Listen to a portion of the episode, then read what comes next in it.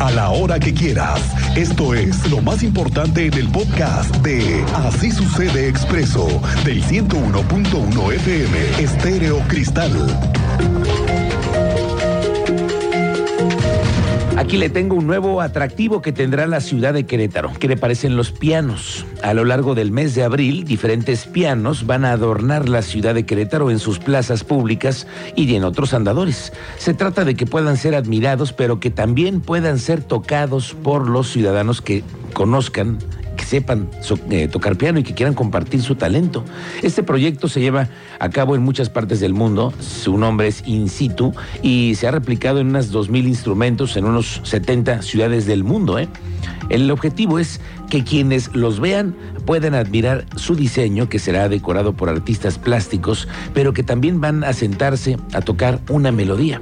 En muchas partes del mundo, en los aeropuertos, ahora se estila mucho que también cuando tú llegas, te quieres desestresar y sabes tocar el piano y quieres compartir tu talento, llegas y te sientas. Los pianos estarán en la Alameda, van a estar en Plaza Fundadores, en Plaza de Armas, el El Andador Pasteur, Jardín Cenea, el El Andador Madero, para ser admirados de 10 de la mañana a 10 de la noche, de forma gratuita. Va a contar con seis pianistas profesionales quienes van a tener 138 intervenciones. Hay 16 integrantes del conservatorio. Van a tener ellos la posibilidad de apoyar y enseñar a los ciudadanos a tocar el piano, que también es una nueva manera de expresarse. María Teresa García Besné es la secretaria de Cultura del municipio de Querétaro y hoy anunció así esta nueva forma de contagiarnos la cultura la instalación de seis pianos en distintas eh, en lugares estratégicos del centro histórico, en donde pues la convergencia social se dará en torno a ellos, pero que bueno, ya le iremos platicando porque seguramente van a estar muy instagramiables estos eh, posts para subir a tus redes sociales, Cristian Lugo. Sí, señor, yo iré a visitarlo porque se ve muy lindo. ¿eh? Uno a uno hay que ir a conocerlos. Y además me parece muy interesante saber cómo los van a cuidar. Eso los van a dejar, porque entiendo que hay un horario, según estoy aquí leyendo. Sí, y nos corresponde como ciudadanos también el mm, cuidado. Es correcto ¿eh? también, y, pero quién los va a vigilar, ¿no? Al final de cuentas, me parece que es de 10 de la, de la, de 10 de la mañana a 10 de la noche. Entonces a las 10 los van a retirar. Los van a guardar. O les van a poner alguna fundita especial, no sé, no sé, no sé, se me ah, ocurre, ¿no?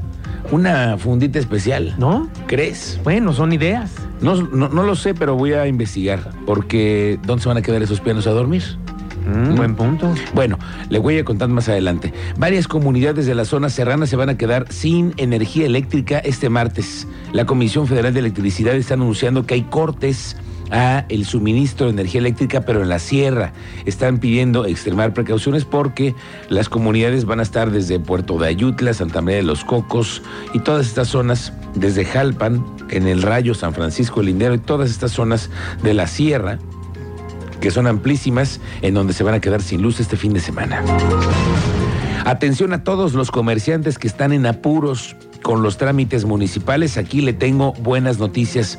Mire, los comercios que cumplan en tiempo y forma con el trámite de licencia de funcionamiento, autoridades municipales de Querétaro anunciaron una prórroga para obtenerlo, por lo que podrá realizarse durante todo el mes de abril. Gabriela Burgos, directora de Desarrollo Económico y Emprendedurismo del municipio de Querétaro, recordó que este es necesario para poder operar y detalló que hasta el momento se tienen vigentes 22.950 licencias de las 35.000 unidades de negocio que hoy están empadronadas en el municipio de Querétaro. Ya cumplieron 19 mil negocios y que todavía les falta muchísimo. Y del total de trámites, 18 mil son de renovación y 750 nuevos que comienzan a operar este mismo año. Los invitamos a que nos ayuden a difundir este mensaje, la verdad es que es muy importante. Un mes más donde puedan, bueno, pueden hacer su trámite aquí en municipio o ir a nuestras delegaciones o hacerlo en línea a través del expediente ciudadano. Y eh, les comento que al día de hoy tenemos vigentes ya 22.951 licencias de funcionamiento. Bueno, y es que luego el tema es el tráfico ¿eh? y los trámites que se tienen que hacer físicamente en las oficinas municipales. Pero ahora nos enteramos que el municipio de Querétaro cuenta con 43 trámites que ya se pueden hacer en línea, de un total de 310 que hay en el municipio. La digitalización y la mejora regulatoria está a cargo de Miguel Parrodi, que es el director del gabinete, el coordinador más bien de gabinete en la capital, y se van a contabilizar también 6 mil registros en el expediente electrónico de los ciudadanos, que ya son los expedientes de cada uno de nosotros y que ya no tienes que volver a llevar ni tu acta de nacimiento, ni tu comprobante de domicilio, ni que el acta y todos los trámites que siempre te piden. Una o trágame cuatro juegos de copias. Qué híjole, ah. ¿y dónde está la copiadora? No, pues por aquí no hay. Búsquele. híjole. No, no pasa eso, ¿no? Y sí, trae sus seis juegos de copias, joven. No, que llegas, ¿no? Bueno, pues esto Entiendo que es parte de la digitalización en la que hoy ya 6 mil ciudadanos ya tienen sus registros ahí en el municipio de Querétaro con un eh, expediente electrónico. Y bueno, esto es lo que se habla para presentarlo al Consejo de Mejora Regulatoria con el fin de llegar a unos 52 trámites más en este año. Eh, que en el 2018 al 2021 se llevaron a cabo 242 acciones de simplificación que impactaron a 190 trámites, es decir, desde el inicio de la administración de Luis Nava en 2018, la mejora regulatoria ha sido uno de los rubros que le han este, importado mucho al presidente municipal que ha buscado este, que haya acciones eh, significativas.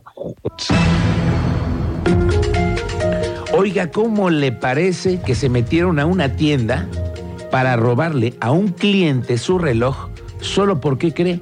Porque era Rolex. Cuéntanos, Teniente Mérida, ¿cómo te va? Buenas tardes.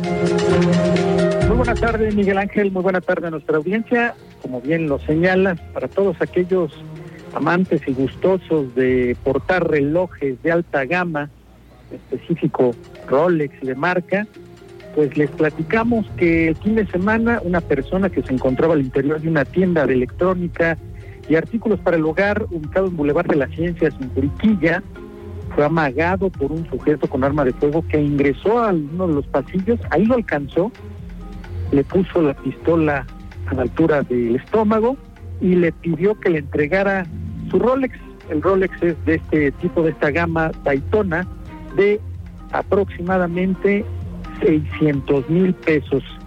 El sujeto salió y abordó una motocicleta en la que huyó con su cómplice. En ese momento la víctima recibió atención por parte de elementos de seguridad privada, de una empresa de seguridad privada, se de lo que llegaba la policía estatal y la policía municipal para tomar conocimiento.